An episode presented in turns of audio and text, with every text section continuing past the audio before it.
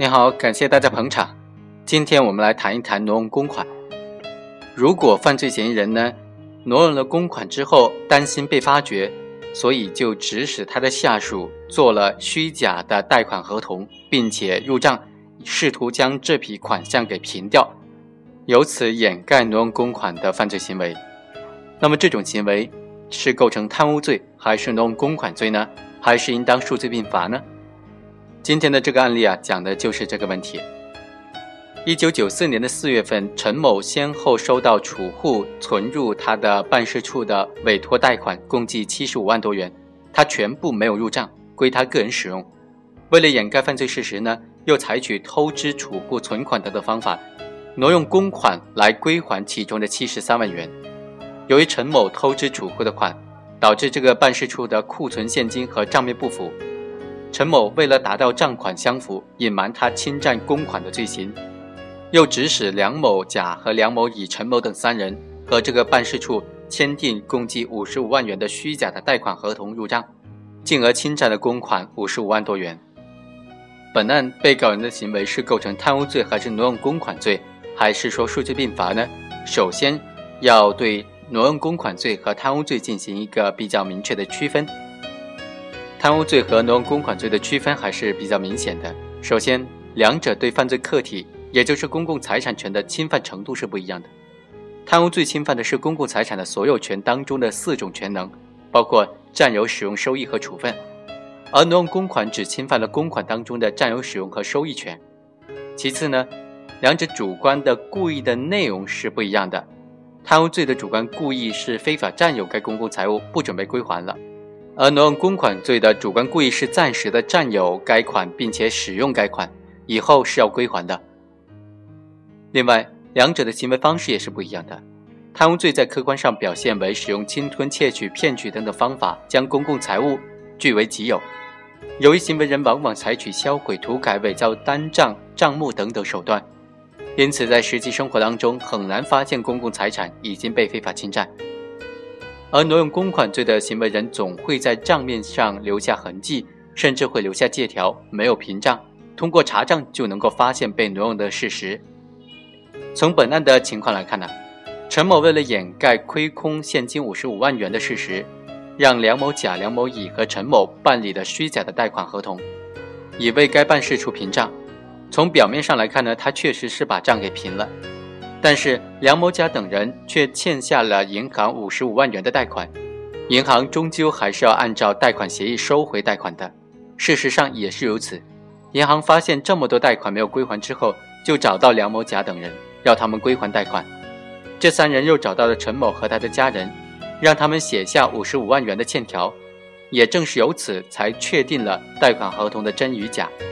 从这些情况来看。陈某是为了掩盖他挪用公款的事实，让梁某甲等人搞假的贷款，并且入账，这并不能够真正的把账给平掉。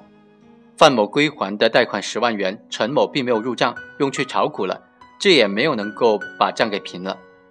因为账上还挂着范某欠贷款十万元，银行还是要找范某还贷款的。而且范某归还贷款的时候，这个办事处的主管会计朱某也在场，陈某没有将此款入账。朱某曾经追问过陈某，陈某说他将这个款项给用了，因此呢，这十万元也不能够认定是陈某将之据为己有，而只能够认定为是挪用公款的行为。同时，本案赃款的去向也能够从侧面表现出是挪用公款的性质。陈某挪用公款之后，主要是用于搞汽车的运输、炒股和购买房子等等，没有证据证明他没有归还的主观故意。陈某搞委托贷款没有入账。将之借贷给他人或者自己使用，这是一种用账外的客户资金非法拆借的行为。在委托贷款到期无法归还的时候，他采用偷支储户存款的方式，用银行的钱归还委托贷款，构成了挪用公款罪。我们认为，这个以假贷五十五万元的合同来掩盖同样挪用公款的行为呢，实际上仍然是原来挪用公款五十五万元不能归还。实际上呢，并没有增加挪用或者贪污的数额，因此陈某只是为了应付支行的检查，才找到梁某甲、梁某乙和陈某等人，让他们签订虚假的贷款合同，办理了虚假的贷款五十五万元，用来冲减现金的亏空，这使得账面和现金是持平的。但是这样一来呢，从银行账上仍然存在着应收账款五十五万元，这五十五万元呢，应当纳入没有归还的数额，也就是原来已经挪用的公款的数额，实际上并没有增加或者减少。因此呢，从本案陈某的主观故意作案的手法和赃款的去向等等方面来看，陈某以虚假的贷款合同掩盖五十五万元的行为，属于挪用公款的性质。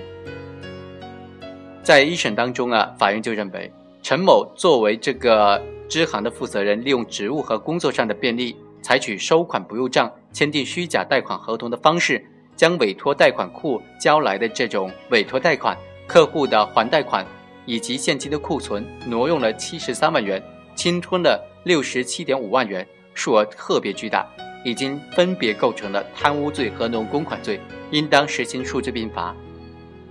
上诉人就觉得很冤枉啊！由于动用了委托贷款七十五点五万元，长期不能返还，所以才采取了偷支储户存款的方法来应付这种调查，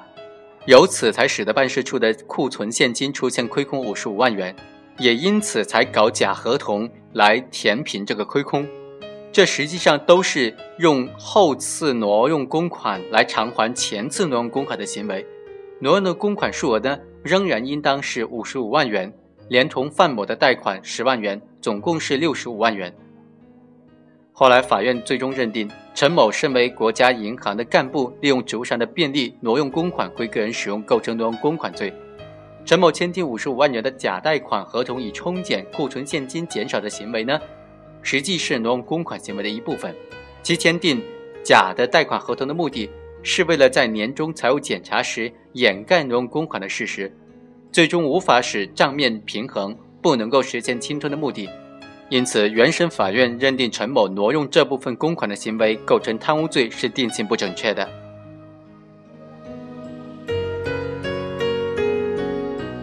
以上就是本期的全部内容，下期再会。